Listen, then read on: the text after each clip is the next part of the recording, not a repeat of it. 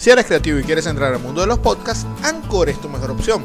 Puedes crear contenido desde cualquier sitio y solo debes tener a la mano un teléfono celular o un computador con acceso a internet. Anchor te da una serie de herramientas para que grabes, edites y publiques tu podcast. El resto del trabajo, Anchor lo hace por ti. Una vez grabado el episodio de tu podcast, Anchor te ayuda a distribuirlo en las principales plataformas disponibles, tales como Spotify, Google, Apple y muchas, muchas más. Si aún no te animas, déjame contarte lo mejor de todo. Es gratis y no necesitas una extensa audiencia para comenzar a monetizar. ¿Qué esperas? Ingresa ya a Play Store desde tu smartphone, descarga la app para que comiences a compartir tus ideas con el mundo. También puedes ingresar al sitio anchor.fm para que tu creatividad le dé la vuelta al globo.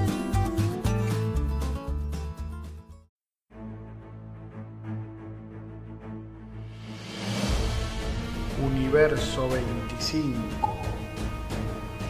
Nuestra incertidumbre es mayor que nuestro conocimiento.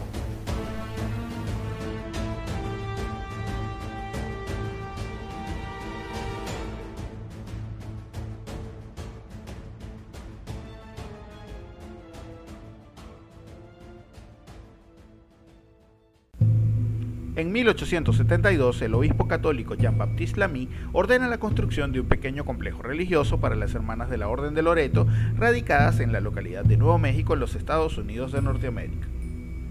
Esta congregación habría llegado desde Kentucky alrededor del año 1850 para apoyar en la alfabetización y evangelización de la población de indígenas y mexicanos que habitaba en la región.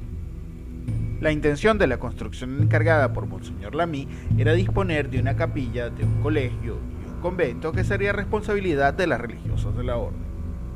En el año 1873 comienzan las obras para la construcción del complejo religioso. Utilizando como modelo una réplica reducida de la Sainte-Chapelle de París, el cual había sido elaborado por el arquitecto francés Antonio Mouly, se construiría la que sería conocida luego como la Capilla de Nuestra Señora de la Luz o la Capilla de Loreto. Esta capilla se convirtió en la primera construcción gótica de los Estados Unidos y muchos de sus elementos arquitectónicos fueron importados desde Francia. Al concluir la construcción de la capilla y luego de su fundación en 1878, quedó un solo pequeño detalle por resolver, cómo acceder al nivel superior donde está la galería del coro de la iglesia.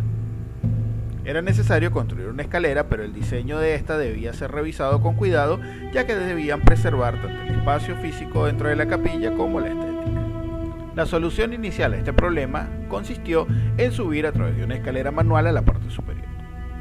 Los miembros del coro se veían obligados a subir de esta manera para llegar así hasta la galería durante los ensayos y oficios religiosos. Pasado ya un tiempo con la intención de encontrar la solución apropiada a este problema, las religiosas de la Orden de Loreto hicieron lo que estaba a su alcance. Una novena a San José, que es el santo patrono de los carpinteros. Milagrosamente, al terminar la novena, un hombre bastante mayor se apareció en la capilla con una caja de herramientas y otros implementos ofreciendo sus servicios como carpintero. Para comenzar el trabajo, solo hizo dos curiosas peticiones a las religiosas disponer de grandes bidones de agua y tres meses de privacidad absoluta dentro del recinto. Las hermanas accedieron a sus peticiones, pues sus oraciones habían sido escuchadas.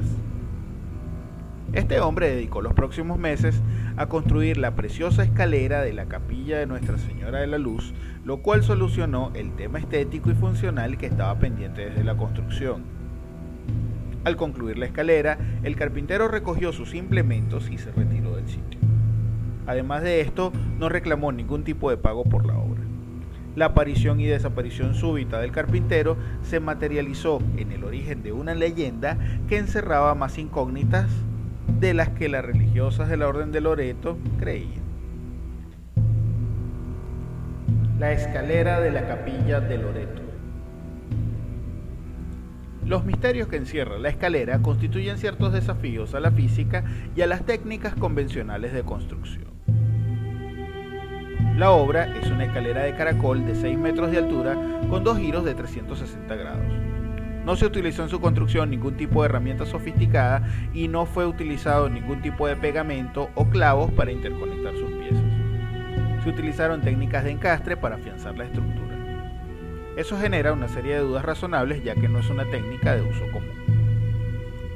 La estructura de la escalera se sostiene en la parte superior de un brazo metálico adosado a una columna. No posee ningún tipo de soporte en la parte inferior. A pesar de que la forma de la escalera es similar a la de un resorte, la estructura no hace ningún tipo de movimiento axial. La construcción de la escalera da la impresión de que cada peldaño construido sostiene al siguiente y así sucesivamente hasta llegar a la parte superior. La cantidad total de peldaños es de 33 que puede ser interpretado como los años con los que contaba Jesús de Nazaret al ser crucificado o los grados totales existentes en la estructura de la masonería. Estas particularidades en la construcción de la escalera, aunadas a la leyenda del carpintero, han hecho que este elemento se encuentre siendo analizado por ingenieros y constructores desde finales del siglo XIX sin poder emitir una respuesta que justifique la estabilidad de la estructura. Otro elemento parte del misterio es que el carpintero no ordenó madera a ninguno de los proveedores locales. En su lugar, suministró y construyó la escalera con la madera de cierto tipo de abeto.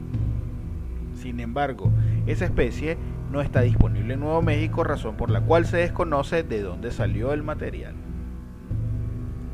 Se dice que las hermanas de Loreto de aquella época estaban convencidas de que el carpintero misterioso era el mismísimo San José y que vino a la tierra a hacer el prodigio de construir la escalera para dejarla como evidencia de su existencia.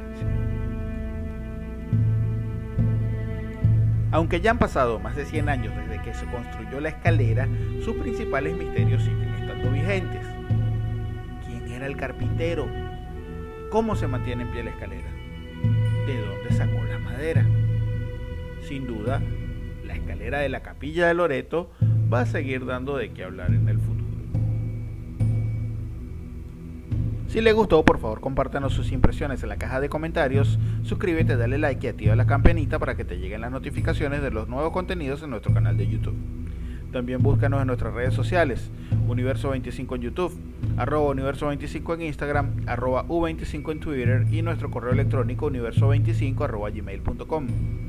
También puede ubicarnos en Anchor FM y las principales plataformas de podcast. Apóyanos en Patreon y tendrás acceso a material exclusivo de nuestro espacio. Quien moderó para ustedes Francisco Galíndez y recuerda, nuestra incertidumbre es mayor que nuestro conocimiento. Hasta el próximo episodio.